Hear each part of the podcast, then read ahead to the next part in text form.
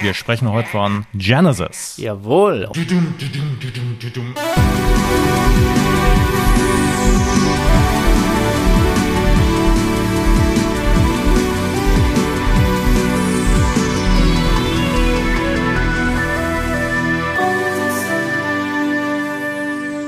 Voice of Summer, der 80er Podcast, geht in Runde 29.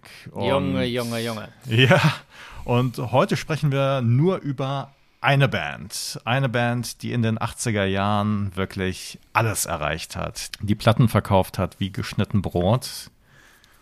Insgesamt heißt es, zwischen 100 und 150 Millionen Tonträger hätten sie verkauft. Und sie sind verantwortlich für Songs wie Invisible Touch, wie Land of Confusion, Mama in the Air Tonight, äh, Tonight, Tonight, Tonight und We Can Dance. Wir sprechen heute natürlich von Genesis. Jawohl, und die Band hat nicht nur in den 80ern viel erreicht, sondern tut das auch heute noch, denn die Band ist wieder einmal auf Tour und hat äh, allein 2021 134.000 Tickets verkauft und damit auch schön äh, 23 Millionen US-Dollar eingenommen. Ähm, und ein Ticket heißt, davon, ja, bitte, ja, Alex. Ja, ich wollte wollt nur sagen, dass man, also wir sehen, die 80er sind äh, immer noch da und immer noch lukrativ, könnte man auch sagen. Das heißt, ähm, du warst jetzt jüngst auf Tour, also beziehungsweise auf einem ich Konzert. mit von, Genesis auf Tour. Genau. Phil hat gesagt, äh, mal mit dem Schlagzeug, das klappt nicht mehr so und ich war jetzt mit Genesis auf Tour. Du sagst es. Das heißt also, Genesis äh, waren jetzt auf Tour, beziehungsweise sind jetzt noch so, es, es, sind jetzt noch die letzten Konzerte am Laufen und es kommt du jetzt hast, nur noch London, genau. Du hast äh, das Konzert in Köln gesehen. Und genau, eines von dreien. Phil Collins, du hast Tony Banks und Mike Rutherford, unterstützt von einigen anderen Musikern, live gesehen. Und so ist das. Phil Collins, wie war's? Phil Collins, wie war's? Ja, es ist natürlich so, dass Phil Collins ein bisschen im Mittelpunkt steht, wobei da sind wir schon äh, vom Wort her nicht ganz korrekt unterwegs, denn er sitzt im Mittelpunkt. Viele äh, werden es mitbekommen haben, dass es ihm, ich sag mal, ja, gesundheitlich, ich würde konkret sagen, körperlich nicht so gut geht. Also er geht mittlerweile auch am Stock. Ähm, Im mhm. Sitzen spielt er schon was länger und äh, man hört, schrägstrich liest jetzt doch eigentlich immer mal wieder so ein paar Fragen nach dem Motto, warum tut er sich das an? Ne? Und äh, genauso schwingt ja auch gerne mal so mit, ach, die brauchen bestimmt Geld. Ich persönlich habe da so meine Zweifel, dass die gerade wirklich Geld brauchen. Ähm, und ich muss auch sagen, einfach nach, nach so langer Zeit nochmal eine Tour, da muss man schon Bock drauf haben einfach. Ne? Und wenn man, wenn wir ein bisschen zurückblicken, das letzte Genesis-Album mit Phil Collins, das war das vorletzte insgesamt, erschien 1991, kurz darauf sein Ausstieg. Dann gab es 2007 nochmal eine Tour und dann gab es jetzt nochmal eine Tour. Das heißt, der Wille, diese Musik nochmal aufleben zu lassen, ist meiner Meinung nach sowohl bei den Musikern als auch bei den Fans da. Das haben wir jetzt, wie gesagt, nicht zuletzt in drei ausverkauften Konzerten in Köln gesehen. Und ähm, ja, was man vielleicht da ganz kurz dranhängen muss, es sind natürlich auch einfach so mit die ersten großen, großen, großen Arena-Konzerte in Deutschland, die überhaupt wieder möglich sind seit vielen Jahren. Wahnsinn. Und ähm, ich habe Bilder gesehen. Du hast äh, welche in deinem Instagram-Account geteilt und ähm, da sieht man halt wirklich eine wahnsinnige, wahnsinnige Lichtshow. Erstmal, äh, das war sicherlich ziemlich beeindruckend. Auf, auf jeden Fall, klar. Ich sag mal so, also wir müssen, glaube ich, nicht drüber reden, dass auf der Bühne nicht so viel Action stattfindet, schon alleine, weil die zentrale Figur natürlich bewegungsmäßig ein bisschen eingeschränkt ist. Und ja, ne, also es war jetzt kein es war jetzt kein Rammstein-Konzert mit, mit dickster Pyro-Show und sonst was, aber ja, es war auf, definitiv stimmig, ne? Mhm. Ganz klar. Also das heißt, äh, Phil Collins, mittlerweile 71 Jahre alt auch schon, ähm, ne, hat, also du sagst ja, er geht am Stock, äh, tritt im Sitzen auf, also mhm. Ähm, wie, wie, wie ist das? Ich meine, ist das äh, trotzdem eindringlich oder ähm, um so ein bisschen suggestiv zu fragen? Also ich, ich hatte, äh, ist es trotzdem eindringlich, definitiv. Ich muss sagen, ähm, ich war ja jetzt auch in so einer halbwegs gesunden Entfernung, also ich saß jetzt nicht irgendwie unterm Dach, es war schon alles okay.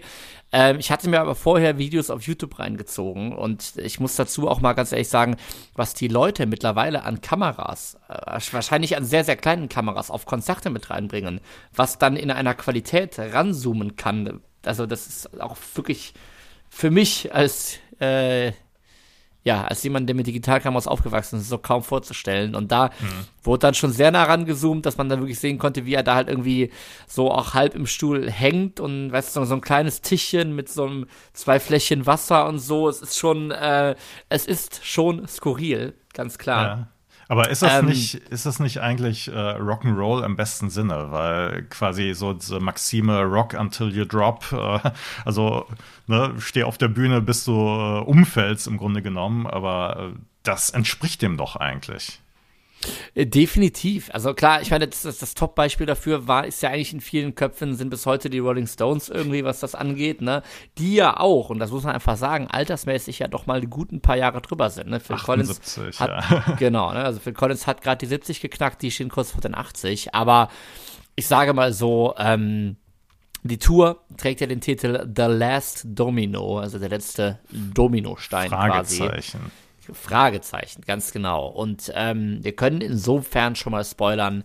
Es gab schon, äh, es gab schon im September letzten Jahres die, die große Schlagzeile, dass Phil Collins das Fragezeichen offiziell entfernt. Ne, das ist ganz klar. Also er ist äh, ich dem, ne, trotz allem, auch wenn man da sitzen kann und bestimmt in schönen Hotels schläft und so, es sind ja einfach Strapazen des Touralltags, die, glaube ich, ja, die wir uns, glaube ich, auch alle nicht vorstellen können, egal ob man im, im, im Tourbus oder im Hotel schläft. Und ähm, ja, also es ist eindeutig generell nicht als die große Abschiedstournee verkauft, wie es andere Bands machen. Gleichzeitig muss ich aber sagen, ich war wirklich selten, wahrscheinlich noch nie bei einem Konzert so sicher, dass mhm. ich diese Band, diese Musiker jetzt das letzte Mal sehen werde einfach. Ne, das ganz kurz nochmal der Schwenk zu den Stones, da ist ja, da sagt man ja immer, die machen es genau richtig, die sagen nie, es ist die letzte Tour, aber man denkt immer, es wäre die letzte Tour. ne?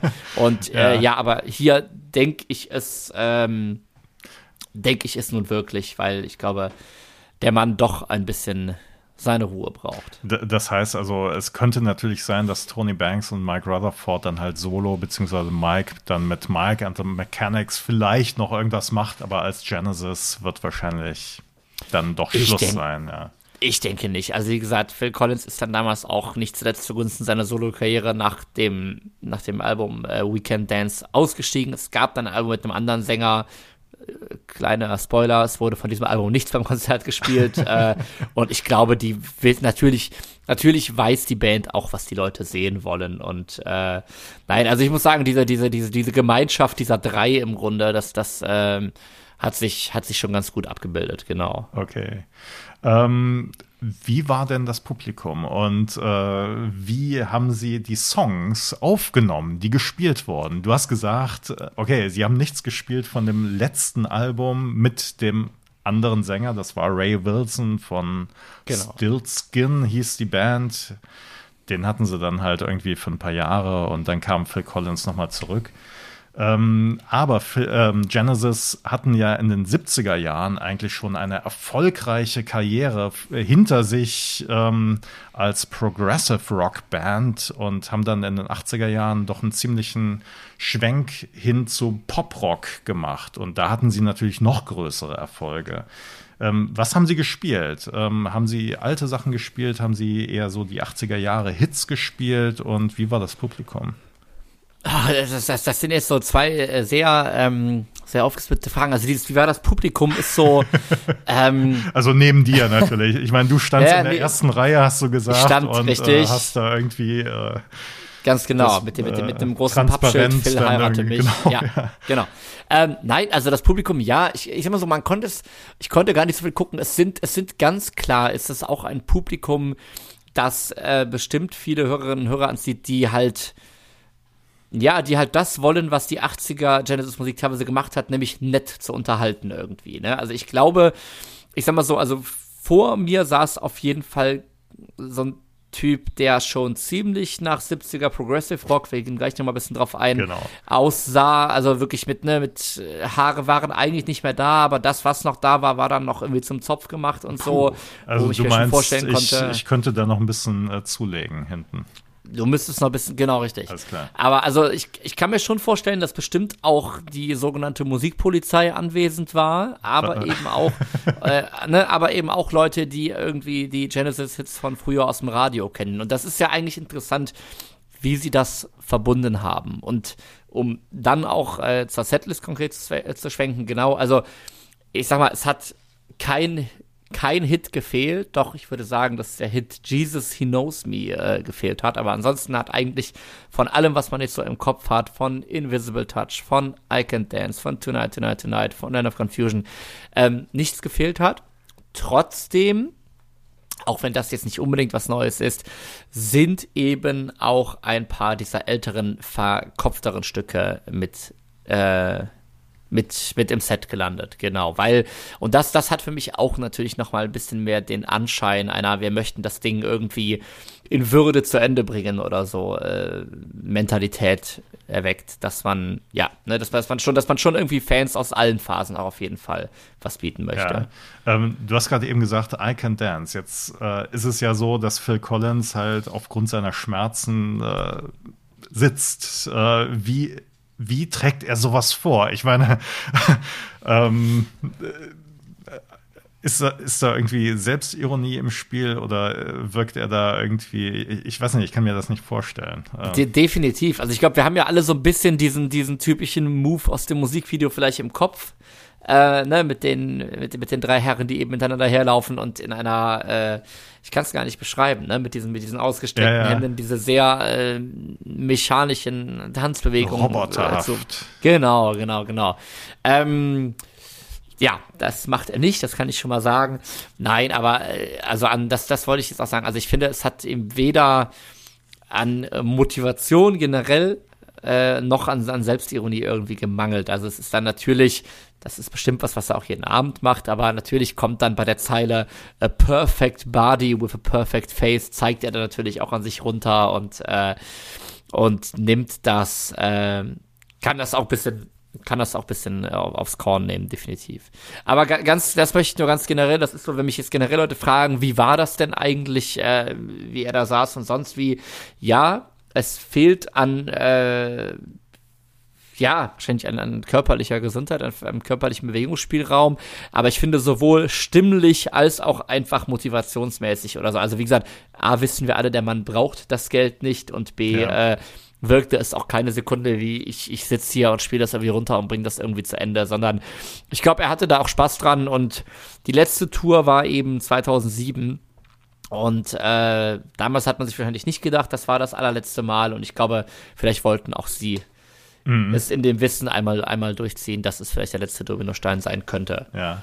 Ähm, das bedeutet aber natürlich auch, Phil Collins war ja ursprünglich der Schlagzeuger und hat natürlich ähm, dann erst später äh, wurde er zum Leadsänger nach äh, dem Ausstieg von Peter Gabriel in den 70er Jahren und ähm, wer sitzt denn heute am Schlagzeug? Das ist nämlich auch eine interessante Sache. Ja, am ähm, Schlagzeug sitzt nicht derselbe Herr, der in den letzten 30 Jahren saß, der dann eben für die Songs, wo Phil Collins gesungen hat, eingesprungen ist, sondern sein eigener Sohn, Nicholas, also Nick Collins. Und äh, was man da sagen muss, der ist 20 Jahre alt. Und wenn, damit das jetzt nochmal so richtig rüberkommt, der ist 2001 geboren. Der ist jünger als du. ich bin bekanntlich noch aus dem 20. Jahrhundert. Ergo würde ich annehmen, er ist jünger als ich. Ja, das ist schon, das ist schon Wahnsinn. Und wie gesagt, der hat wirklich schon vor, lass mich jetzt nicht lügen, zwei oder drei Jahren auf seiner Solotournee auch gespielt. Okay. Und äh, Junge, Junge, ja, also. Das heißt also, der, der ist nicht nur begabt, aber er spielt dann natürlich auch wirklich diese ja, äh, Drum-Fills, für die Phil Collins ja eigentlich bekannt wurde, beziehungsweise für die Genesis in den 80er Jahren dann vor allen Dingen bekannt wurden. Also wenn wir halt äh, dran denken äh, an, was weiß ich, äh, Tonight, Tonight, Tonight mit so einem Bum, Bum, Bum, Bum. Also das heißt, ähm, das darf er spielen und Phil Collins äh, grinst dann halt irgendwie, weil sein eigener Filius äh, das genauso spielt oder hm. Ja, er hat ihn bei der Bandvorstellung auch angekündigt mit My Little Boy, wo ich mir jetzt oh. noch nicht ganz sicher war, wie viel, äh, wie, wie cool man das als 20-Jähriger findet oder wie ironisch es vielleicht noch war. Ja, ja die, ähm, die, beiden werden sich erkennen, irgendwie das einschätzen können. Das könnte also man denken. Ja, ja, genau. Nein, aber es ist natürlich, es gibt dann natürlich so Momente, wo er sich ähm, an, an irgendeiner Stelle während irgendeinem Instrumental oder so, er sich dann zu seinem Sohn umdreht und dann so ein bisschen in die Luft reintrommelt.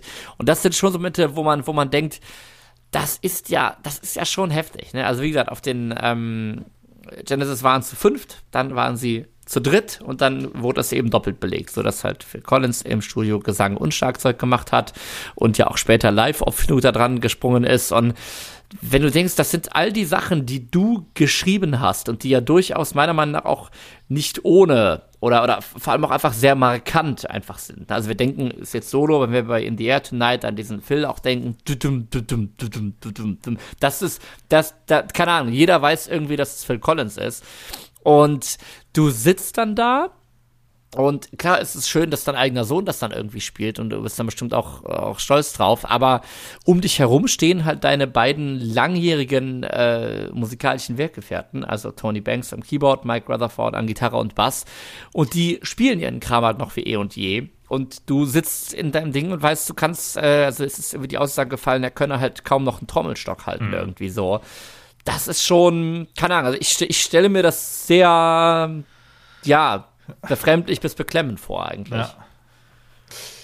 Aber wir wollen ja nicht nur über das Konzert sprechen, sondern natürlich mhm. über ähm, Genesis in den 80ern. Wir sind ja der 80er Jahre Podcast und ähm, Genesis haben in den 80er Jahren vier Alben veröffentlicht. Und das ist eigentlich recht wenig, weil in den 70er Jahren, wo sie, äh, waren sie ziemlich aktiv, haben insgesamt neun Alben veröffentlicht. Aber wenn wir heute an Genesis denken, dann denken wir natürlich irgendwie an diese großen Hits und die waren halt alle in den 80er Jahren. Und ähm, wie war das? Womit fing das an? Also Genesis fing eigentlich so mit Progressive Rock an. Was, was, ist eigentlich Progressive Rock und was haben sie später gemacht? Das ist natürlich wirklich jetzt eine spannende Frage. Also Alex, du als Musikwissenschaftler, Do ich, Dr. Sag mal 30 bitte. Sekunden, äh, was Progressive Rock ist. Oh Gott, oh Gott, oh Gott. Die ähm, Zeit läuft. Ja, genau. Ja, ich meine, Progressive Rock, es, es, steckt ja drin. Es ist progressive Rockmusik. Und ich meine, damit war dann gerade damals ähm, späte 60er und ganz extrem eben in den 70ern, war das natürlich auch einfach äh, als Abgrenzung von der damals gängigen, vielleicht noch sehr äh, Beatles, Stones, Blues beeinflussten äh, Spielweise Rockmusik gedacht. Und äh, für mich ist da, also Pink Floyd mit ihrem, sage ich mal, sehr eigenen Stil werden auf das Progressive Rock ähm, äh, kategorisiert. Ne? Wir haben plötzlich irgendwelche Songs von 15 Minuten Länge mit mehreren Teilen und viele Instrumentalparts. Äh, genau, und ich, ich persönlich bin ja großer Fan von King Crimson. Das ist äh, ja auch eine britische Band, die eben auch sehr, die eben in diese typischen Rockmusik-Schemata auch viel andere Sachen, viele Einflüsse aus, aus Weltmusik, aus anderen Kulturen, sehr viel aus dem Jazz auch wirklich drin. Äh, Blasinstrumente waren, waren relativ Was üblich. Was Blastinstrumente? Blastinstrumente, genau. Ähm, waren, waren auch einfach weit verbreitet. Und dann gab es eben noch andere große Bands zu der Zeit. Das waren einmal Yes, die bestimmt auch einige kennen, und eben auch Jenny. Ganz genau. Wer, du teaserst es schon an. Aber auch die haben sich später genau, ein bisschen richtig. soundmäßig gewandelt. Ähm, genau. Und eben auch Genesis, die eigentlich auch, äh, ja, mal so eine Band waren, die auf ihren Alben gerne mal 20 Minuten Songs hatte oder so, die dann sehr, sehr breit ausgefächert wurden. Gerade auch was, ne, was, was, was Keyboardflächen angeht, was vielleicht auch, äh, kuriosere Gesangsexperimente äh, angeht. Mhm. Genau, und das war eben nach ähm, ein paar Alben mit Findungsphase, sage ich mal, äh, bestand die Band dann eigentlich in ihrer 70er Hochphase eben aus den jetzigen drei Mitgliedern, mit Phil Collins am Schlagzeug eben, Mike Rutherford am Bass und Tony Banks am Keyboard. Und äh, Sänger war eben Peter Gabriel und der Gitarrist Steve Hackett war noch dabei.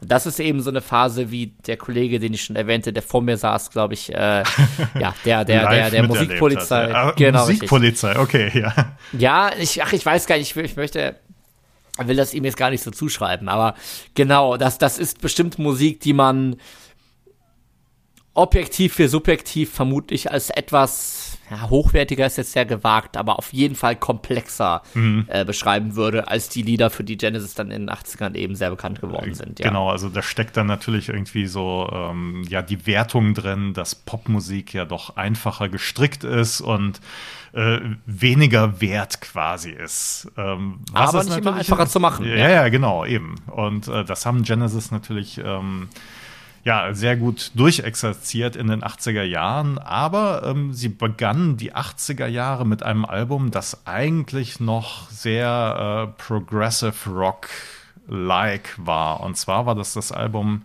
Duke von 1980.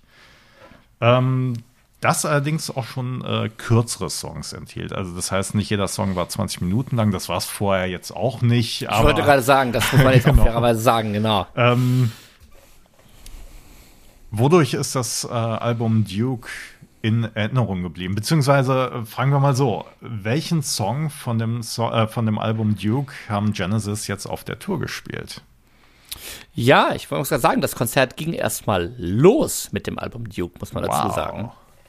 Und ähm, genau, wie du schon sagst, also ich finde, da sind auch durchaus ähm, poppige Nummern drauf, wie zum Beispiel Turn It On Again, was wahrscheinlich mit der bekannteste Song ist. Ähm, Trotzdem hat es noch eben Züge von Progressive Rock, was man zum Beispiel auch durch, durch so Leitmotive, die verarbeitet werden, merkt. Und so kommt es dann auch, dass das Konzert mit so einer kleinen Medley aus Duke's End, also dem zweiminütigen Schlussinstrumental des Albums, losging. Ähm, und danach quasi direkt in den ersten Song Behind the Lines überging. Und dann auch direkt Turn It On Again nachgeschoben okay. wurde. Also sehr viel Duke beim Konzert, das kann man auf jeden Fall sagen. Okay, und ähm Wodurch zeichnet sich das aus? Das heißt also, es ist noch nicht so diese Popmusik, so fröhliche vielleicht von Invisible Touch, sondern ähm, da, da sind einfach so die, die Akkorde zum Beispiel, das ist nicht nur Dur und Moll, sondern ähm, ja, wie, wie könnte man sowas charakterisieren? Das ist irgendwie äh, auch mal als siebener Akkord dabei Siebener, zum Beispiel. Siebener Akkord, ja. okay. Also. Wobei ich da, also das ist jetzt wirklich ein Einstieg in die Musikwissenschaft. Ja. Also ich kann jetzt nicht sagen, dass das Album Invisible Touch frei von siebenen Akkorden wäre Garantiert oder so. Nicht. Das ist, äh, geht bestimmt zu weit. Aber ja, also ich finde, das, klar, man merkt das schon, wenn so ein Konzert mit so einem langen instrumentalen Teil anfängt, ne? Ich meine, das, das geht los und du hörst erstmal zwei bis drei Minuten keinen Gesang, das über, was, nee, nicht überfordert nicht, aber das ist ja jetzt nichts, was, was das, äh, durchschnittlich Popmusik gewohnte Ohr jetzt gewohnt ist. Das hat mich mal. damals auch schon bei The Final Countdown von Europe sehr äh, irritiert. ja, dass da erstmal zehn Minuten lang Keyboards zu hören sind. Nein, so lang ist es nicht, aber beim ersten Mal hören dachte ich so, hä? Warum singt da denn keiner? Da muss doch, ja, ja, genau. Ja. So. Ich würde sagen, wir, wollen ja, wir, genau, wir, wir hören reinhören? Mal rein, genau. Und zwar? Turn It On Again. Das war auch eine der Singles aus Duke und ja, hören wir rein. Genesis Turn It On Again. Ja, das war ein Genesis mit Turn It On Again. Und ähm, wir hören hier eigentlich wirklich so, so eine gelungene Mischung aus äh, so den Progressive Rock äh, Überbleibseln, sage ich mal. Die hört man halt so im Rhythmus vor allen Dingen. Ne? Das ist nicht so ein Viervierteltakt, der durchgeht, sondern genau ähm, Alex, äh, du kennst dich da, glaube ich, besser aus. Das ist dann irgendwie 13, 17 Takt oder sowas. Ja, ja, genau, genau so, genau. Nee, aber äh, du meinst es eben auch, man hört es halt ganz konkret in diesem Pre-Chorus, falls ihr gerade reingehört habt, diesem I, Ei, ei, da sind halt diese, diese Stops ja, ja, drin genau. irgendwie. Und es, es, es, es spielt dann auch ganz, es spielt nämlich eben mit, mit den, mit den Hörgewohnheiten, wo man, wo man halt eigentlich einfach so durchgeht und dann kommen halt, kommen halt diese Brüche rein, die letzten Endes dann den Refrain auch noch ein bisschen größer machen. Mhm. Also Turn It On Again, meiner Meinung nach eine super Nummer und ja, äh, war Fall. auch namens, war auch namensgebend für die, ähm, quasi erste Reunion-Tour oder Wiedereinstiegstour von Phil Collins, äh, die da eben 2007 war. Ähm, für alle, die schnell rechnen, 2007 liegt genau in der Mitte zwischen dem letzten Album von 91 und heute. Wow. Ähm, genau, Turn It On Again, da gab es dann damals auch die Best of dazu, Turn It On Again, The Hits. ähm, ja, und man muss sagen, äh, die Setlist auf der damaligen Tour war gar nicht mal so unähnlich ähm, zur du meinst 2007, heutigen. ne? Ja. Genau, aber insofern, also man, man muss auch ganz klar sagen, ähm, eigentlich kann man doch froh sein, dass Genesis einem weder 2007 noch jetzt 2022 einem irgendein neues Album mit, mit Sachen, die im Endeffekt, muss man, man muss es ja nun mal einfach so sagen, die im Endeffekt niemand hören will, die dann aber die erste Hälfte der Setlist irgendwie komplett blockieren oder so aufgedrückt haben. Also. Das ist ja, so eine Sache, die, die nervt dich schon, ne? Bei, äh, Ach, was heißt mich? Ich, nein, ich bin gar, ich, ich, mich nervt das eigentlich mehr, wenn Leute in so neuen Alben gar nicht erst die Chance geben. Okay. Ich muss aber sagen, Genesis wäre ein Beispiel, wo ich mir wirklich von einem neuen Album nicht viel versprechen würde. Aber ich habe viele Bands, Leute sagen so, ah ja, die sollen bitte nur die ersten drei Alben spielen mhm. und was Neues interessiert mich nicht. Das finde ich eigentlich immer ein bisschen schwach. Vielleicht, vielleicht rede ich jetzt auch zu, äh, ja. Naja, man, man kann nervt, nervt dich das nicht? Ja, doch, klar. Ja, aber man kann man kann es natürlich nicht äh, so äh, grundsätzlich sagen. Ne? Also bei manchen Bands nein, würde man nein. dann halt, äh, hört man am liebsten das und möchte das andere gar nicht hören und äh, bei anderen Sachen ja, da, da denkst du ja, dir so, meine, ja, gib dem doch mal eine Chance. Der ist doch sicherlich Klar. irgendwie. Das ist auch nicht Aber so das letzte Genesis-Album mit Phil Collins ist halt 31 Jahre her ja. so. Und äh, ja, ne, Weekend Dance sind schon, ist schon das Neue im Vergleich. Ja. Aber wir waren in den 80ern und man muss sagen, Genau, und äh, eine Sache ist vielleicht auch noch ganz interessant, wo du nämlich die Touren ansprichst. Äh, also ja. ähm, das Album wurde betourt sozusagen, oder die, die Band ist nach dem Album auf Tour gegangen und äh, ganz spannend, 40 Dates allein im UK und die 106.000 Tickets waren innerhalb von wenigen Stunden ausverkauft. Also das sind so Sachen, die man heute nur von Rammstein kennt. Wahnsinn. Und ähm, das war ja auch wirklich noch die Zeit vor Invisible, Invisible Touch. Das heißt also, mhm. Genesis waren schon angesagt, halt nur eben für andere Sachen. Vor allem, wenn man eigentlich noch dieses Verhältnis, äh, was ja damals wirklich umgekehrt war, bedenkt, nämlich heute ähm, bringt man Alben oder in diesem Fall jetzt wieder eine Best-of raus irgendwie, ähm, um irgendwie auch noch mal ein bisschen mehr die Tour zu bewerben, mit der letzten Endes das Geld generiert werden kann. Und früher ging man ja auf Tour, um sein Album, mit dem man massiv Geld verdient hat, äh, zu bewerben. Ne? Und dann, ja, also ihren, ihren Ruf als Live-Instanz, den haben sie sich äh, schon, schon früher erarbeitet und den konnten sie dann auch bestens in in diese Zeit mit rübertragen, keine Frage. Wahrscheinlich kosteten die äh, Tickets damals auch nur, äh, ich weiß nicht, ein Pfund oder 8, ja, D-Mark. Das, das, ist so. Also ich muss sagen, ich bin ja jemand, der gerne Tickets vor der Halle kauft, auch wenn das diesmal echt eine knappe Kiste war. Okay. Und dann gibt's halt so Fälle, dann, dann kommt da halt jemand mit, ich habe ein Ticket zu verkaufen, dann fragst du, was willst du haben? Und dann sagt der 300 Euro. Und dann denkt man sich so, hör mal, was soll, was soll das denn jetzt? Willst du mir jetzt irgendwie das Fünffache des, des, des Originalticketpreises? Wie läppsch ist das denn? Und dann zeigt er dir die Karte und dann ist es halt der vorderste Bereich im Innenraum und diese 300 Euro, die sind schon 100 Euro unter Neupreis. also, da, da, ich meine, da kann man, man auch. Da, Golden Circle oder Silver Circle. Ganz genau, oder, Golden Circle. Ja, das heißt also, genau. die Halle oder die, das Stadion ist dann in verschiedene Bereiche eingeteilt und ganz vorne ist dann am teuersten natürlich. Ganz genau. Aber das ist also, da können wir wirklich auch locker eine eigene Folge drüber machen, aber einfach dieses, dieses Phänomen, dass jetzt so alte Legendenbands wirklich so unglaublich teuer werden müssen, weil ja. ich, ich kann mir nicht vorstellen, es, es wird das geben und irgendwie, was auch so Stones oder so nehmen, das ist einfach hart, aber ich kann mir nicht vorstellen, dass so ein Phil Collins sagt, ich möchte, dass die Tickets hier vorne mhm. 400 Euro kosten. Das kann, ich glaube, die kriegen halt auch einfach, ähm, gesagt, so, wir brauchen mindestens eine so und so dicke Lichtshow, die kostet mindestens so und so viel und da so wird das gemacht irgendwie, ja. ne? Aber das, ich frage mich wirklich, wie viel Einfluss hat die Band noch darauf, diese, diese Preise einfach mitzubestimmen. Na klar, ne? ich meine, da sind natürlich auch irgendwelche Manager dann noch im Hintergrund, die ähm, wahrscheinlich die ganze Maschinerie am Laufen halten und äh, sagen so, nee, nee, wir müssen das schon so groß machen und äh, ja. Ähm, von wegen Großmachen. ähm, ganz spannend auf Duke, denn darüber hatten wir gerade eben gesprochen. Also das Album Duke ist, dass äh, Genesis das erstmal mit Drum Machines äh, gearbeitet haben. Und zwar ist das bei dem Titel Oh, hoffentlich spreche ich das jetzt richtig aus. Duchesse oh, müsste es eigentlich sein, französisch, aber wahrscheinlich äh, Duchesse oder irgendwie so. Also ich habe es eben bewusst nicht, das haben sie auch gespielt und ich habe es bewusst nicht mit vorgelesen, okay. um mir diese Blöße zu ersparen. Bitte, ja. jetzt habe ich die mir gegeben, danke, aber danke. Äh, sie haben auf jeden Fall, also Phil Collins hat äh, eine Drum Machine bedient oder wahrscheinlich war es dann Tony Banks, der die programmiert hat und zwar ein Roland CR78. Ich bin mir nicht sicher, ob das 78 dann auf das Erscheinungsjahr hindeutet, 1978, man weiß es nicht. Äh, ganz spannende Sache, weil natürlich Genesis dann im späteren Verlauf eigentlich, naja, es, es sind schon richtig gespielte Drums, aber ähm, eigentlich auch kein normales Drumset, wie man das so kennt. Ja, ich meine, im Grunde, das hat ja auch etwas, äh, ja, es ist, klingt jetzt schön gefärbt, aber auch etwas sehr Progressives irgendwie, dass man dass man sich jederzeit an, an, an, an den, den neuen Erfindungen und neuen, neuen Mitteln der Technik irgendwie orientiert hat. Ne? Viele, viele 70er-Bands haben dann auch sehr früh Synthesizer einbezogen und so weiter. Und ähm, das heißt also, Genesis waren dann progressiv in einem anderen Sinne. Ja. Klar. Nein, ich meine, viele 80er-Künstler und Künstlerinnen, die wir hier besprechen, haben ja erst über diese Mittel, es gibt jetzt günstige Synthesizer-Drum Machines, angefangen, Musik zu machen irgendwie.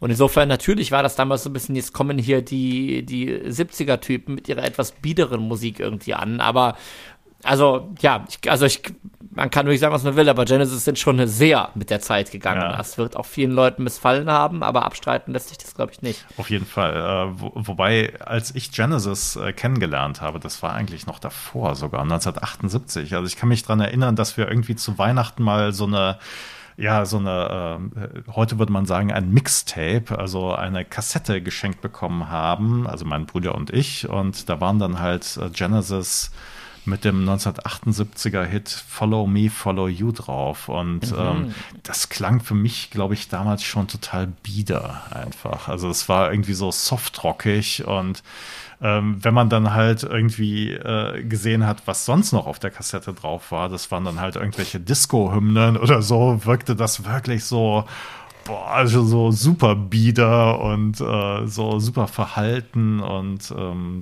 das war definitiv kein Song, der äh, jetzt irgendwie mir besonders Spaß gemacht hätte, aber gut. Ich glaube, Follow You, Follow Me hat beim Konzert auch davon gelebt, dass sie es in so einen kleinen Akustikteil ah, gepackt haben. Also okay. Also Akustik klingt jetzt auch so, wir machen alles zu einer Ballade mit Akustikgitarre, so nicht, aber in der Mitte waren halt so drei ähm, deutlich abgespecktere Lieder und ich glaube, da war es eigentlich eigentlich ganz gut aufgehoben, würde ich sagen. Aber die 80er ähm, gingen dann weiter. Sagen, genau. Und wir haben vier Alben von Genesis in den 80ern und von einem Album haben Genesis beim Konzert keinen einzigen Song das gespielt. Das ist eine Frechheit. Zu dem Album kommen wir jetzt. Eckart? Das ist nämlich Abercap. Also komischer Name für ein Album, äh, auch generell überhaupt für, für als Name von 1981. Also das heißt, sie haben schon ziemlich bald äh, nach Duke dann neues Material geschrieben und sie hatten offensichtlich so viel Material übrig, also sie wollten eigentlich ein Doppelalbum rausgeben, aber ähm, dann haben sie doch ein einfaches Album draus gemacht. Das war Abercap. Das sollten sich einige Bands Beispiel dann ja, genau. veröffentlichen. Heute ist natürlich alles möglich. Man packt dann so viel auf eine CD drauf, bis die 78 Minuten oder mittlerweile ist man, glaube ich, noch mehr, bis, bis die voll sind. Damals hat man sich dann halt auf ein Album konzentriert, 45 Minuten Musik, das reichte. Und ähm, Abercap, genau. Ähm, ist jetzt vielleicht nicht so das Album, das so in Erinnerung geblieben ist. Es gab eine Single, die hieß nämlich auch Abercap. Und ich würde mal sagen, wir hören einfach mal rein. Was ist das eigentlich? Genesis, Abercap. Das war Abercap von Genesis. Und äh, du hast gerade eben mir gesagt, der Refrain, der kickt nicht so. Warum? ich habe es nicht geschrieben, ich kann es ja nicht sagen. Ähm, tja, warum? Weiß ich auch nicht. Ähm, ja, aber also, ich finde, darauf lässt sich irgendwie runterbrechen. Ja, ne? ja. Also Tony Banks hat äh, hinterher gesagt zum Album insgesamt, er wollte die Melodien so simpel wie möglich halten. Und irgendwie hat man hier natürlich äh, so einen durchgehenden äh, Synthi-Pump-Bass, so bam, bam, bam, bam, bam das ist natürlich schon sehr simpel, aber irgendwie kickt es nicht so ganz. Ne? Er kann sich dann stellenweise auch nicht entscheiden, will ich jetzt Synthi, will ich jetzt Orgel Ja. irgendwie, finde ich. Will ich äh, jetzt doch zwischen noch ein bisschen und, Progressive äh, Chords haben oder Ja, ganz genau.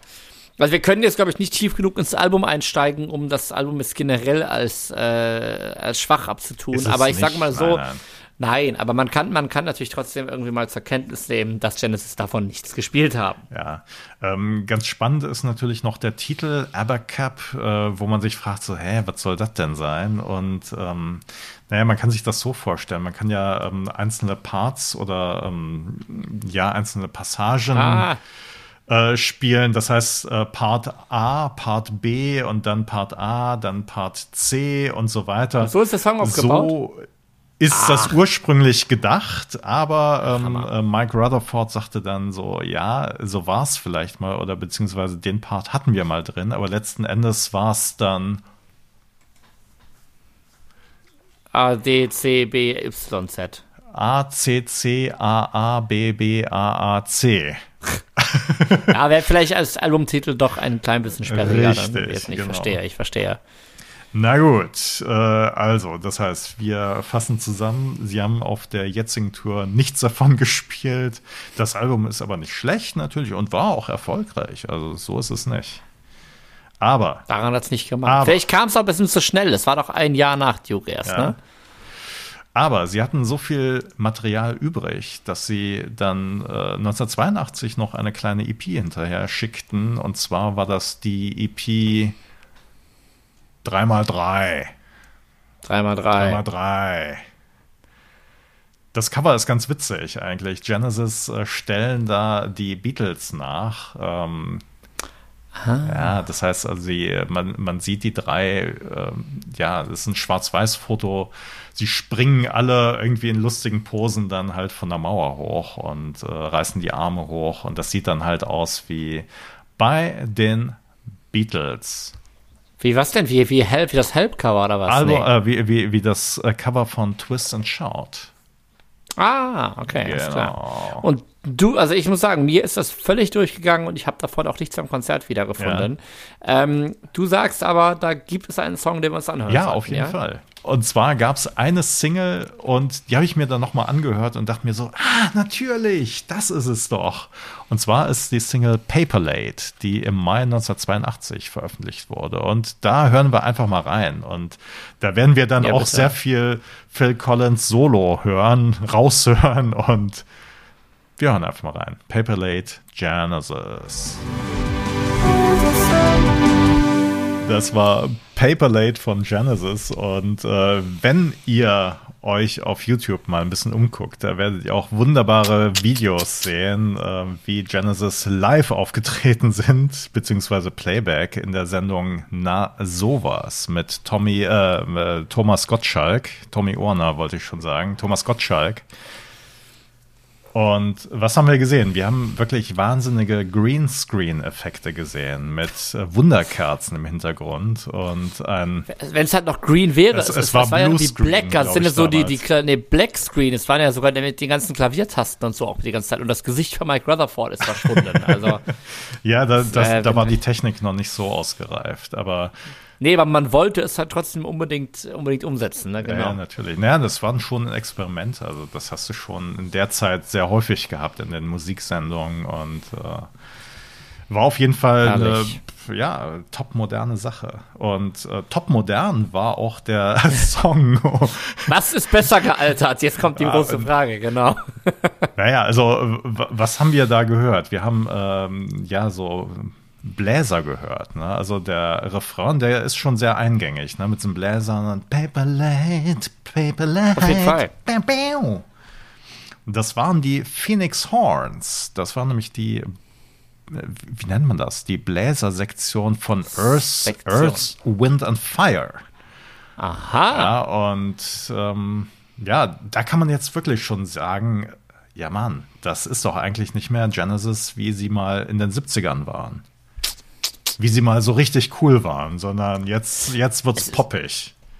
es ist halt schon, wie sie da auf dieser Bühne unter diesem, diesen Regenbogen, Leuchtröhren und sonst was stehen, so. Ne? Also wir hatten in den 70ern war das Ganze, äh, gerade durch Peter Gabriel, halt auch sehr von diesem sehr theatralischen Storytelling-Element getragen. Also er ist dann wirklich in riesigen äh, Ganzkörperkostümen und Masken und so aufgetreten. Es also ging da, wie, wie Lordi und äh. Ja, ganz, ganz genau, ganz genau. Und ähm, ja, dennoch, dennoch finde ich auch hier schon eine markante Erscheinung einfach mit dem, mit dem singenden Schlagzeuger in der Mitte. Und wenn ich mir das, ja, das war Playback, schon klar. Wir haben das jetzt auch in, in einigen Musikvideos gesehen.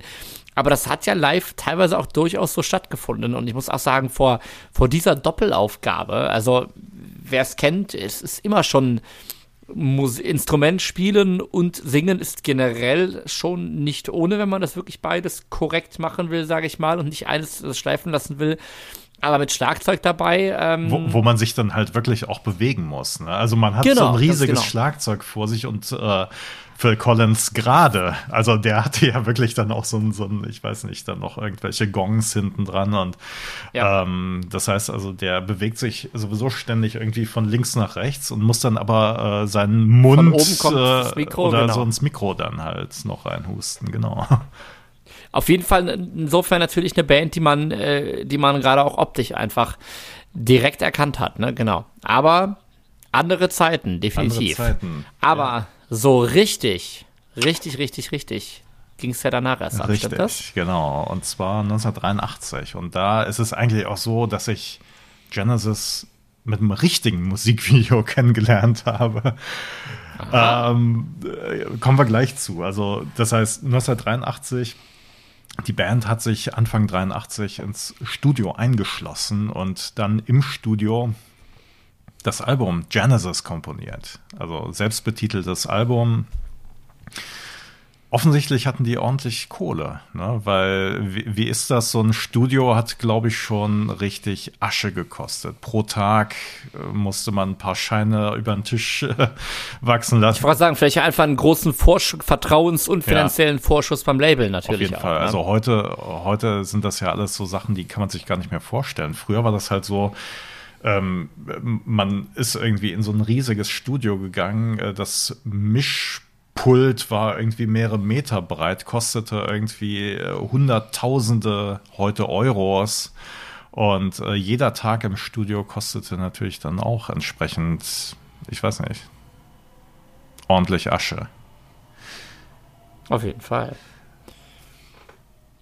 Ja, aber ich meine, wie viel Genesis hatten zu dem Zeitpunkt jetzt schon mal zwei Nummer 1 Alben in Folge in Großbritannien und ist auch in Amerika immerhin schon auf Platz 7 geschafft. Also da galt es äh, auf jeden Fall noch einiges an kommerziellem Potenzial, also jetzt einfach aus, aus, aus Sicht der Plattenfirma rauszuholen. Und das mündete schließlich äh, 1983 im Album Genesis selbst. Ja, ähm, ich finde, da könnte man jetzt auch ein riesiges Fass aufmachen, gerade bei Bands heutzutage, diese Idee, ein Album nach sich selbst zu benennen. Man kann dem Ganzen jetzt mangelnde Kreativität oder sonst was vorwerfen.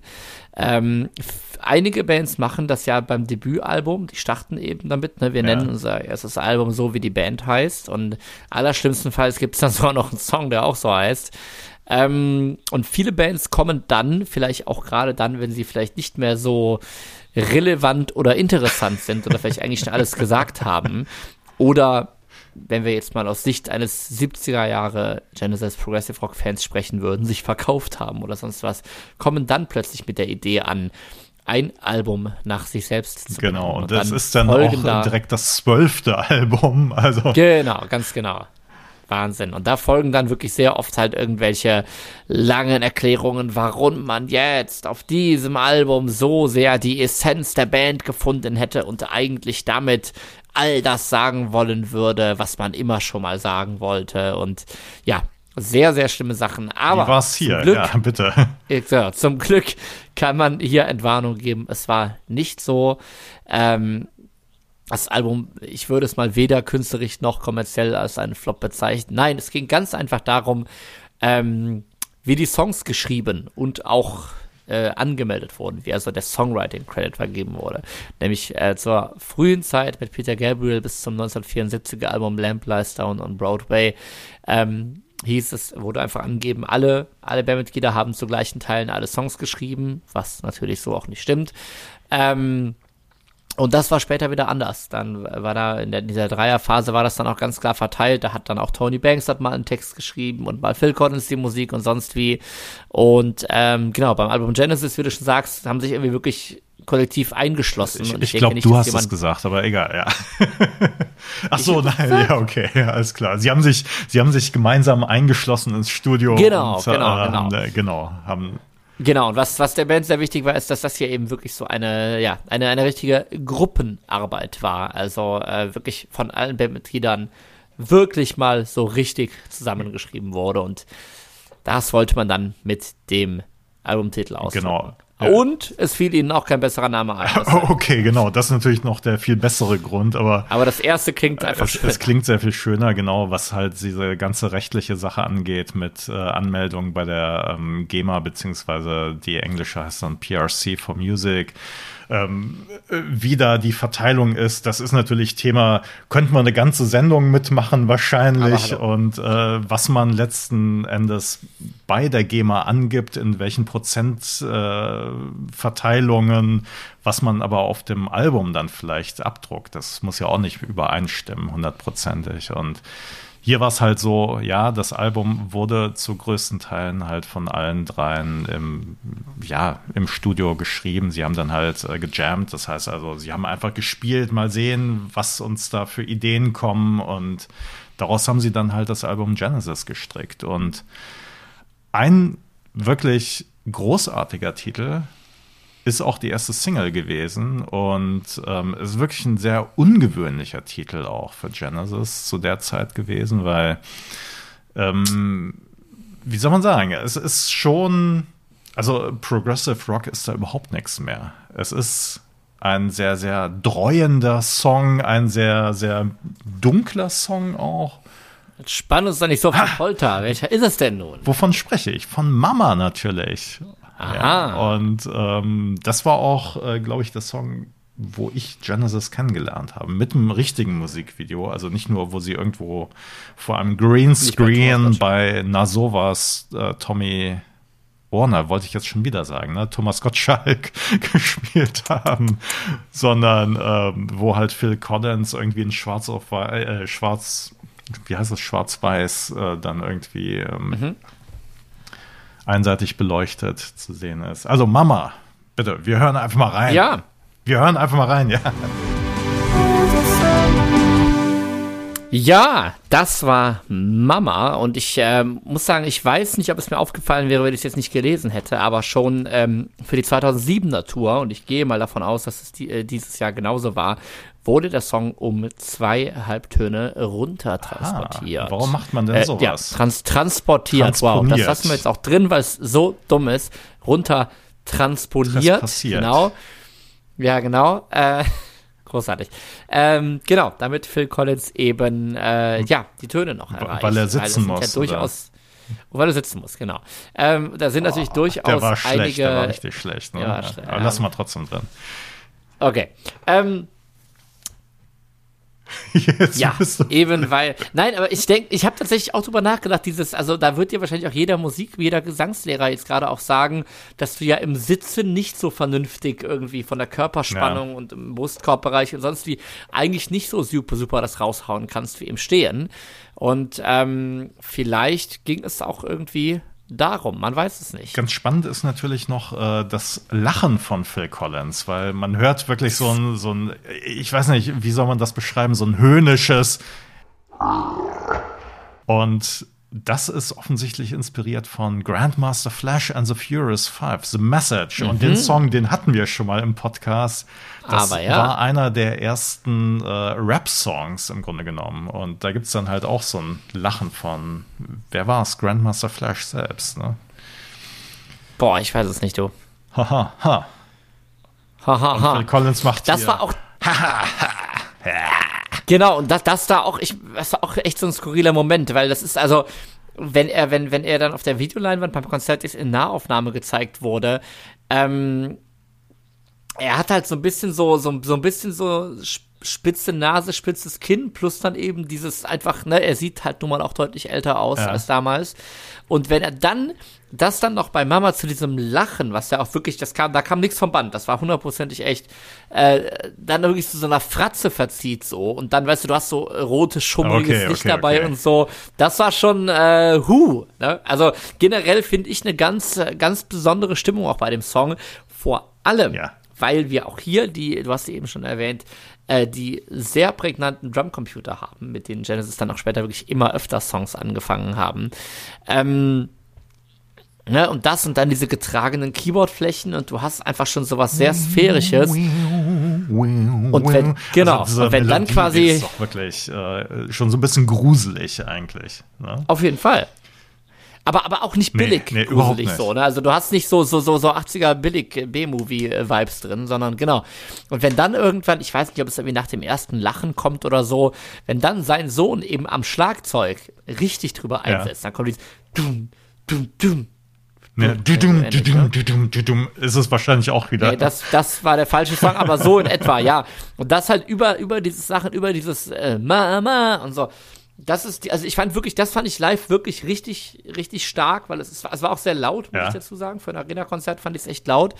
Und wenn dann über diesen äh, Drumcomputer, der ja auch durchaus alt klingt und auch alt klingen soll, dann das echte Schlagzeug reinkommt, das ist schon, dann merkst du einfach, wie das für eine stellenweise dann vielleicht doch einfach nur Pop-Rock-Band in den 80ern wirklich sehr, sehr von dieser ja, sehr kreativen Schlagzeugausgestaltung und auch diesen, diese Überstreitung zwischen elektrischen und akustischen einfach lebt. Ja, also definitiv für mich ein, auch ein sehr frühes Highlight im ja. Konzert. Das war nämlich schon der dritte Song tatsächlich. Also vielleicht nochmal für die Technik-Nerds, also ähm, das Schlagzeug ist eine Lin Drum Machine. Das war halt damals so ja. State of the Art. Das war halt so eine Drum Machine, die, die war auch nicht ganz günstig, konnte sich nicht jeder leisten und das Ganze wurde dann durch äh, den Gitarrenverstärker von äh, Mike Rutherford geschickt und äh, am Ende wurde noch irgend so ein Echo dazu draufgelegt. Also das heißt, ähm, die haben richtig viel experimentiert, um dann halt wirklich diesen Sound hinzubekommen. Und ähm,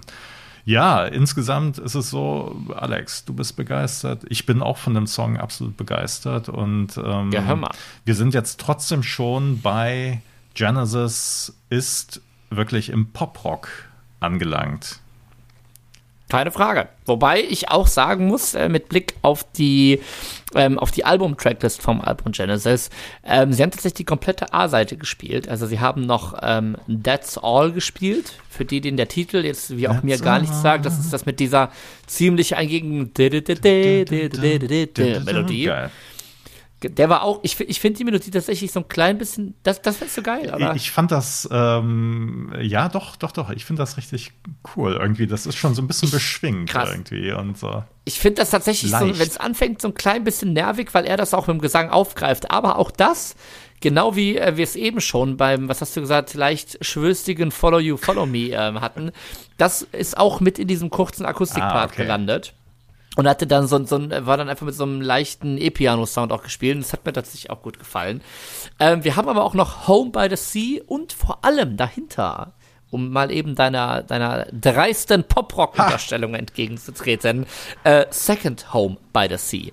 Was dann wirklich, ja, ne, wie, wie, gesagt, Home by the Sea, auch schön eingängig, fünf Minuten, sehr gesangslastig.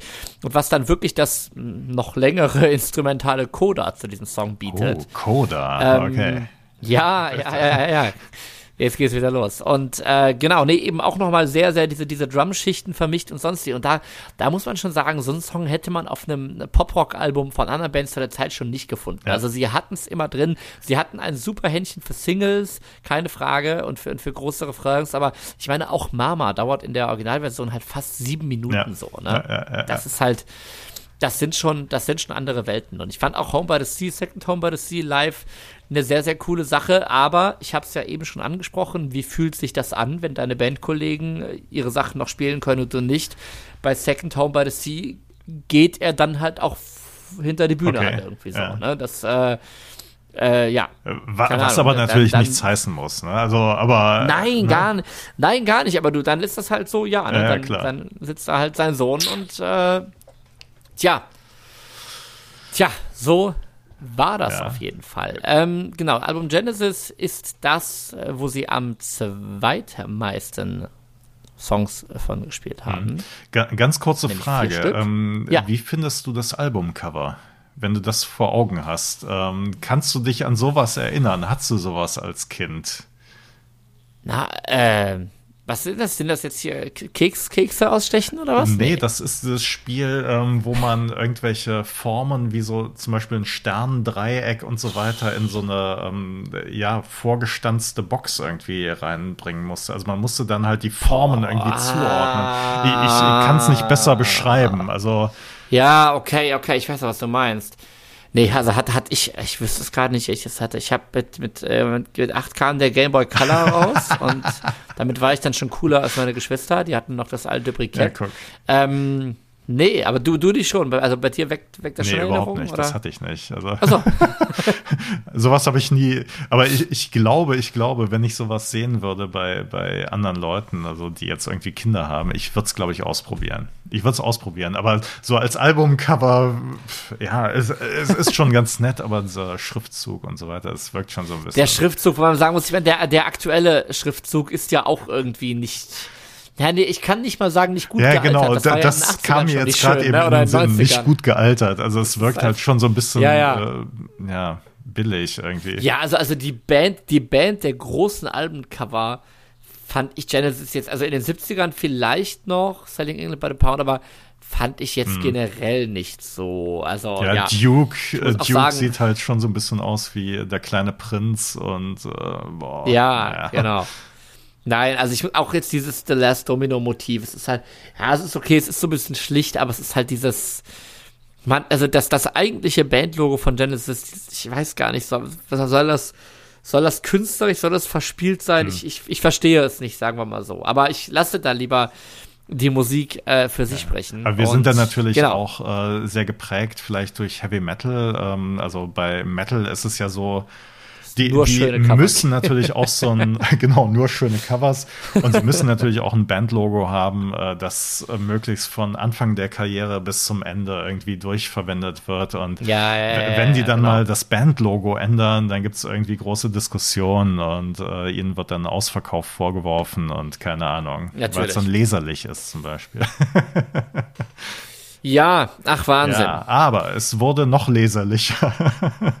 Es wurde noch leserlicher, vor allem, es wurden von einem Album noch mehr Songs am Konzert gespielt. Und zwar gleich fünf Stück. Ja, aber bevor wir zu dem Album kommen, äh, nein, nein, nein, nein, alles gut, alles gut. Bevor wir Alles gut. zu dem Album kommen, das eigentlich Ja. Genesis in den 80er Jahren äh, quasi so, ähm, ja, bekannt bis zur Oma gemacht hat.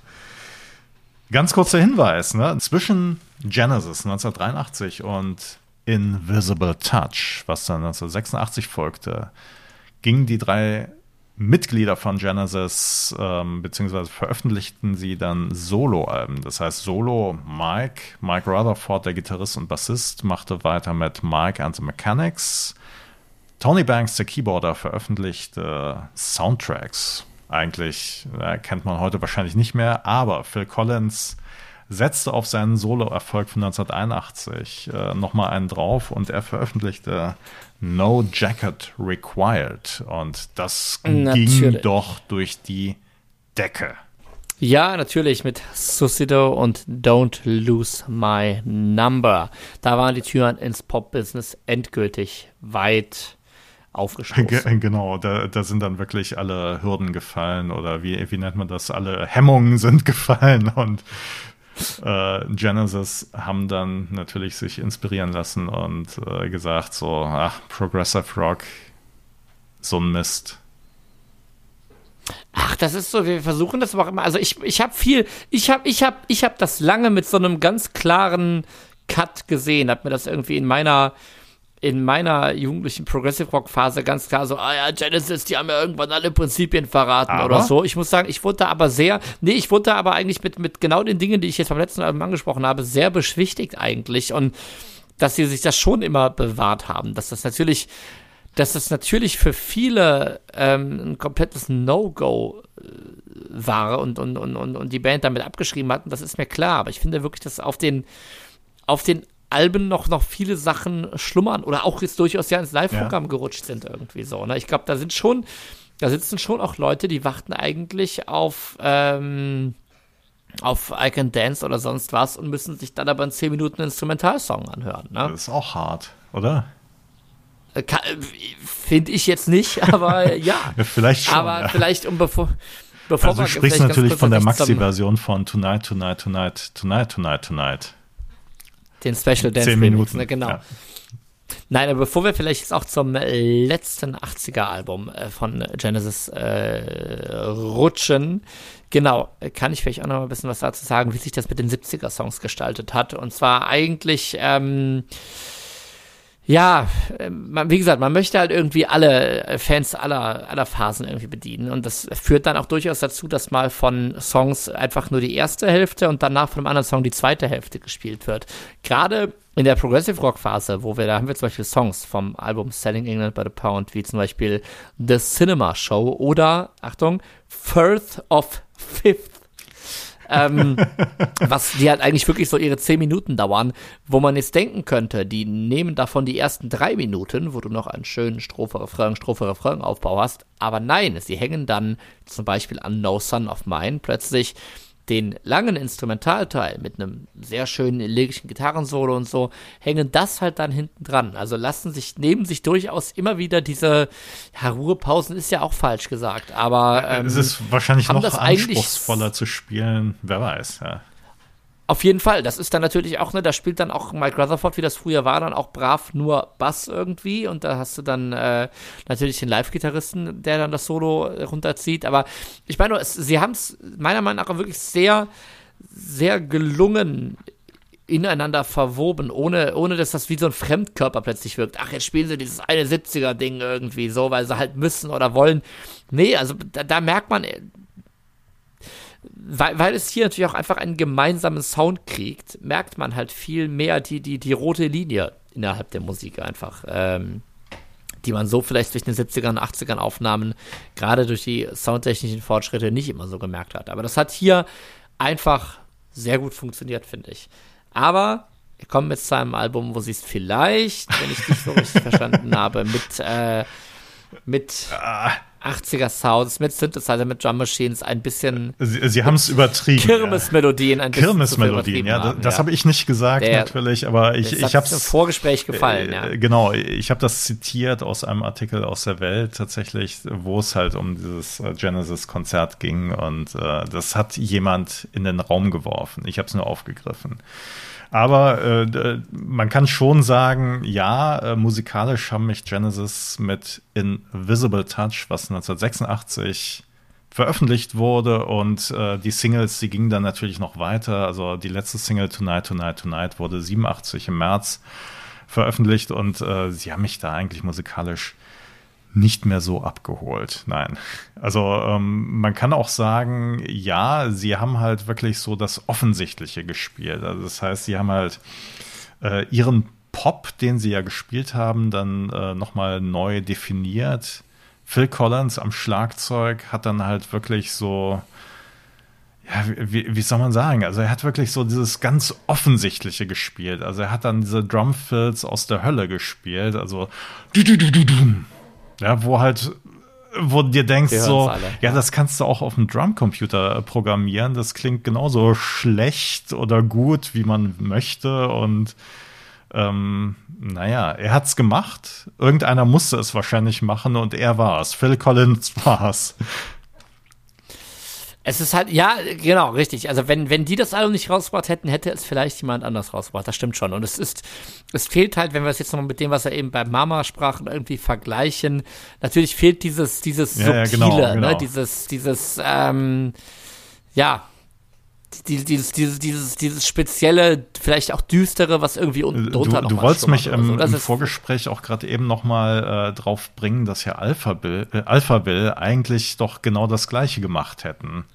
Genau dieselbe genau Band. Das Gleiche. Nein, ich ging mir um konkret diesen Drum Roll, Ja, den ja, du uns genau. gerade schon so schön vorgebeatboxt hast.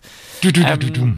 Ja, aber wir können sagen, was wir wollen. Fakt ist, das Album war ein Mega-Erfolg. Ja. Wir haben die Singles Invisible Touch, Throwing It All Away, Land of Confusion, Into Deep und Tonight, Tonight, Tonight, die allesamt auf Platz 1 der US-Charts gelandet sind. Und man muss das immer wieder betonen, wenn ein nicht US-amerikanischer Künstler oder Künstlerin da auf 1 landet, das ist schon was Besonderes. Das ist eigentlich nationalen Künstlern vorbehalten. Naja, und, und das ist, äh, ist natürlich auch äh, verkaufstechnisch nochmal eine andere Hausnummer, weil USA hat einfach ja. mehr Einwohner als der UK, als Deutschland, als, genau. als äh, Europa zusammen so ungefähr. Und das heißt, wenn man da auf Platz 1 ist, dann bedeutet das natürlich auch automatisch, dass man ordentlich äh, ja, Alben, Singles, was auch immer verkauft hat. Auf jeden Fall. Also vorher haben das, äh, bis zu dem Zeitpunkt hatten das mit diesen fünf Singles nur Michael Jackson, Janet Jackson und Madonna geschafft. Also wir merken, Janet ist auch wirklich dann die erste, ja, nicht US-amerikanische Band, der das gelingt. Ich würde sagen, wir sollten einfach mal reinhören. Also wir sollten einmal diesen Drumfill aus der Hölle hören und zwar Invisible Touch. Es ist. Invisible Touch, ein 80er Musikvideotraum, ganz in lila. Und ich habe es eben schon mal gesagt äh, im Bezug Konzert. Geil. Und ich kann es auch jetzt nur wiederholen. Ähm, an Selbstironie hat es meiner Meinung nach nicht gemangelt. Also die Band filmt sich hier mit kleinen ja, Digitalkameras. Ich wusste gar nicht, dass es sowas früher gab scheinbar, nee, oder? Nee, das nee, waren digital war es nicht, ne? Aber irgendwelche Kleinbildkameras oder so. Ja, wahrscheinlich aber sie haben sich doch gefilmt, die haben Fotos gemacht. Ja, ne? ja ich glaube, sie Wahnsinn. haben Fotos gemacht und das waren wahrscheinlich irgendwelche Kameras aus dem äh, Agentenbedarf von James Bond oder. es ist halt, es ist halt auf jeden Fall ganz, es ist halt ein, ein einziges äh, Behind-the-Scenes-Video des eigentlichen Drehs offenbar. Und es ist halt, keine Ahnung, für grundsätzlich ein Schlagzeug und das Schlagzeug fängt, fängt zu früh an zu spielen und er singt in seine Drumsticks als Mikro und ne, Was also, natürlich schon so ein bisschen äh, auf so einer Meta-Ebene könnte man das natürlich äh, schon. Nein, es ist natürlich schon total ironisch. Ne? Also der, der Drummer, der früher Progressive Rock gespielt hat, wo es wirklich um Schwierigkeiten geht und so weiter, der nimmt seine Drumsticks und singt da rein und und ähm, ja, macht da irgendwelche, ich, ich weiß nicht, ähm, er, er macht da, er tritt so in die Luft wie irgendwie so eine Glam-Rock-Band oder keine Ahnung. Ich glaube, ich glaub, sie wussten, und das gilt für mich bis heute, sie wussten schon, wo ja, sie ja. stehen. Ich glaube, sie haben sich, sie haben sich auch in ihrer Wahrnehmung, also so wirkt es jetzt auf mich, der nicht dabei gewesen ist, ähm, nicht, nicht falsch nee, eingeschätzt. Nee. Sie haben sich nicht für cooler gehalten als Genau, ne? So also so im ne? Vergleich ne? zu, zu irgendwelchen Popgrößen der Zeit waren sie natürlich schon älter und äh, hatten natürlich schon so eine halbe Karriere hinter sich und galten wahrscheinlich auch nicht so als die coolen. Also Genau. Das ist so das auch, was ich jetzt noch von anderen Leuten gehört hatte, als ich sie darauf angesprochen habe. Äh, Genesis in den 80ern, waren die eigentlich cool? Und da hörte ich dann so Sachen wie so, ne,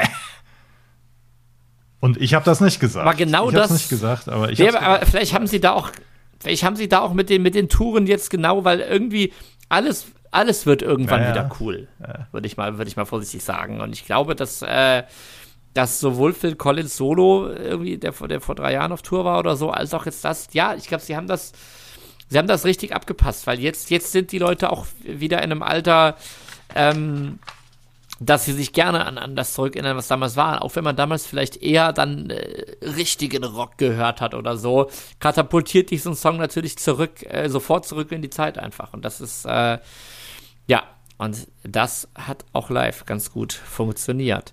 Äh, du bist von Invisible Touch scheinbar nicht der große Fan. Was ist mit den anderen, die wir hier stehen haben? Land, of Confusion, Confusion ja, genau. Das hat ja äh, schon ziemlich, also das Video von Invisible Touch, das ist natürlich schon total witzig. Ne? Und bei Land of Confusion war es halt so, dass sie ähm, äh, so, so Masken haben anfertigen lassen. Und zwar gab es in äh, Großbritannien dann die äh, Fernsehserie, das war halt so eine Comedy-Parodiesendung, äh, die halt die äh, Politiker aufs Korn nahm. Und zwar hieß die Spitting Image. Und da haben sie dann halt auch solche äh, Gummimasken von sich anfertigen lassen. Das waren halt so Handpuppen im Grunde genommen, wo halt die, die Gesichter total verzerrt waren und äh, sehr, sehr witzig. Eine ja, Karikatur. Halt so eine Karikatur, genau. Und ähm, da haben sie dann halt so ein Video im Stil von Spitting Image gedreht und äh, das ist natürlich großartig und Naja, wie der Song dann letzten Endes da so drüber läuft, äh, also der Song selbst ist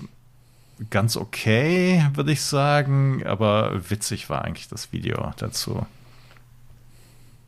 Kennst du da, kennst Was du das passiert, Video? wenn du Ich kenne das, du hast mir ja, du hast mir ja sogar vorher Ausschnitte geschickt vom Konzert noch. so ist es. Oder Screenshots, genau. Aber ja, du, du, du, du tust das Lied jetzt so ein bisschen ab, aber also was, was macht das?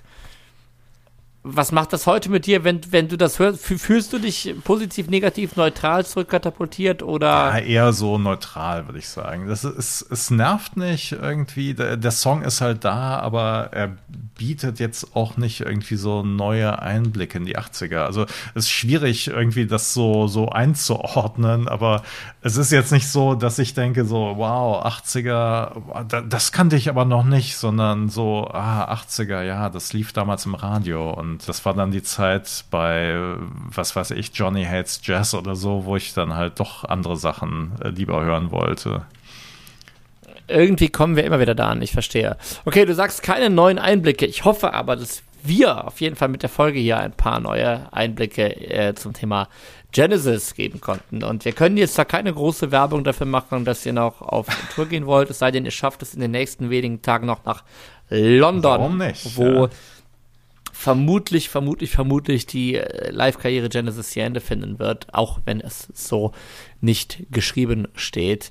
Eckart, ähm, jetzt nach der heutigen Folge, nach viel Durchhören, Skala von 1 bis 10, Die ganze Folge? beneidest du mich, beneidest du mich ums Konzert und wenn ja, äh, um wie Doch, viel? ich würde schon sagen, auf jeden Fall. Also ähm, gerade, also nein, das kann man auch nicht sagen. Ne? Also wie wäre es gewesen, wenn man Genesis quasi in voller, äh, in ihrer Blüte gesehen hätte? Das, das wäre natürlich auch eine andere Sache. ja, aber wann ist die Blüte? Ja, ja, das ist ja schon wieder, da, da, das da weiß man natürlich erst auf. hinterher. Aber ähm, auf der anderen Seite ähm, ist es, glaube ich, ähm, so wie du das beschrieben hast und ähm, so wie ich halt so Beschreibungen gelesen habe, ist es doch einfach äh, eine ja, Sache, die einen nicht kalt lässt. Einfach. Nicht? Also Definitiv. nochmal die drei Bandmitglieder wäre vielleicht noch was ganz anderes gewesen, wenn da jetzt noch Peter Gabriel dabei gewesen wäre oder Steve Hackett, der Gitarrist, der in den 70er Jahren noch mit dabei gewesen wäre, war. Das war in den 2000ern kurz Ja. angedacht tatsächlich, ging dann aber allein schon aus terminlichen Gründen bei Peter Gabriel nicht, ja. Genau, aber ähm, ne, es ist jetzt halt wirklich nicht so eine Abschiedstournee, ähm, wo, wo die Bandmitglieder gesagt haben, so, ja, naja, müssen wir jetzt mal machen, um irgendwie mal so ein Ende zu finden, sondern Nochmal die Stadion Ja, richtig genau, voll zu kriegen oder- so, genau, genau. Einfach, ich glaube wirklich, es ist eine schon irgendwie eine Herzensangelegenheit, ne? um halt, tja, wie soll man sagen, ne? irgendwie nochmal zu zeigen, ja, wir machen das, wir ziehen das durch, weil wir das wollen und Haben immer ihr Ding gemacht, weil sie es wollen, genau. Ja. Und ja, also ich, Ja. ja, ja, äh, ich, ich glaube, also keine Ahnung, ich, ich, in meinem Kopf ist es jetzt nicht mehr so, dass in den 70ern ein äh, plötzlich 20-Minuten-Song und ein Album später stand ein dicker Plattenboss da und gesagt, ihr schreibt jetzt Ja, drei genau, Minuten Pop-Songs so. Ne? Ich glaube, das hat sich schon einfach durch die Ausstiege auch, äh, ja, irgendwie für sie auf jeden Fall natürlich angefühlt. Vielleicht fürs Publikum nicht immer. Aber ähm, du fragst eben, du sprachst eben noch von der von der Blütezeit. Also wer jetzt sagt, oh nee, bitte Invisible Touch, äh, kann ich echt auch gar nicht ab. Aber diese 70er Progressive Rock Sachen interessieren mich schon. Da kann ich auf jeden Fall das Live-Album aus der Zeit namens Seconds Out empfehlen. okay. Mit dem tourt äh, Gitarrist Steve Hackett auch gerade. Da gibt's ähm, durchaus ein bisschen Übersicht über alte Sachen, aber auch äh, sind eben auch Sachen bei, die Genesis jetzt noch in der Setlist haben. Äh, schon ohne Peter Gabriel, schon mit äh, Phil Collins am Gesang, aber definitiv noch von den alten Sachen geprägt. Und ansonsten, wer sich fragt, wie das heute so klingt, kann sich, glaube ich, ganz gut das Live-Album von, von der 2007er Tour, ich glaube Live Over Europe, ähm, anhören. Da kriegt man so ein bisschen ein Gefühl dafür, ob und wie gut die das heute auch Ähm, du, ja, Ansonsten- noch eine Frage. Und zwar, ähm, du, du sagst ja gerade eben, dass Steve Hackett äh, mit äh, auch gerade tourt mit dem alten Material. Was ist denn davon zu halten? Ich weiß es persönlich nicht. Vor allem muss ich sagen, wenn, wenn dann so ein Musikertour steht und fällt, das für mich auch total mit dem Sänger. Und ich habe noch nicht reingehört, aber das finde ich auch da nicht, nicht unentscheidend. Fakt ist aber, dass er wirklich schon nicht wenige erfolgreiche Genesis Revisited äh, Alben, Live-Alben, Live-Tourneen und so weiter gefahren hat. Und ich glaube, ähm, dass das für die Leute, die eben Fan der frühen Phase sind, auch eine ganz schöne Sache ist. Denn, um vielleicht das nochmal erwähnt zu haben gegen Ende, äh, viele dachten ja dann, okay, nachdem Peter Gabriel raus war, sind Genesis doch kommerziell geworden. Aber lass mal nicht vergessen, dass Peter Gabriel auch in seiner Solo-Karriere relativ schnell mit Songs wie Sledgehammer und so am Start war, was ich jetzt nicht als das große Progressive Rock-Opus bezeichnen Nein. würde, ja ähm, sondern auch durchaus sein Interesse an poppigeren Sachen hatte. Ich glaube also, äh, wen das interessiert, für den ist wahrscheinlich Steve Hackett schon eine schöne Sache. Das heißt also eine gute Ergänzung ähm, eigentlich zu, äh, ne, zu Genesis, die. Das nimmt ja, sich genau, nichts weg, ja. ne? Ja wir hatten ja, also ja, es gibt Überschneidungen, ganz klar, aber ich meine, wir hatten ja auch äh, das Thema schon mal mit Karl Bartos und genau. Kraftwerk genau. und so. Und das ist halt, ich möchte jetzt nicht sagen David gegen Goliath, aber es spricht ja zumindest schon mal dasselbe Publikum an. Und das haben wir hier nicht, ne? Und das ist äh, ja doch eigentlich eine hoffentlich runde Sache für, für alle Genesis Die Hard Fans, die wir jetzt beide nicht sind. Ich, falls jemand zugehört hat, verzeiht uns bitte alle Ungenauigkeiten. aber ich finde es eigentlich ganz schön, dass wir damit wieder mal eine weitere äh, ja, Lücke oder eine weiteren, äh, ja. eine weitere Lücke geschlossen haben, weiteren. Also wir Punkt haben ja auch auf jeden Fall sehr viele positive Aspekte gefunden und äh, ganz klar, also Sa Sachen, wo wir auch wirklich von begeistert sind. Auf jeden Fall. Wunderschön. Ähm, wenn euch unser Content gefällt. Wir sind auch auf Instagram und Facebook zu finden unter dem Handle Boys of Summer Podcast. Und da findet ihr jede Menge Trailer, Fotos, lustige Sachen, die ihr gerne liken und kommentieren könnt. Und Alex, wir haben noch Auszüge deiner Auszüge Plattensammlung. Genau. Deiner, deiner, mannigfaltigen Genesis Genau, ich muss mal gucken, was ich da habe.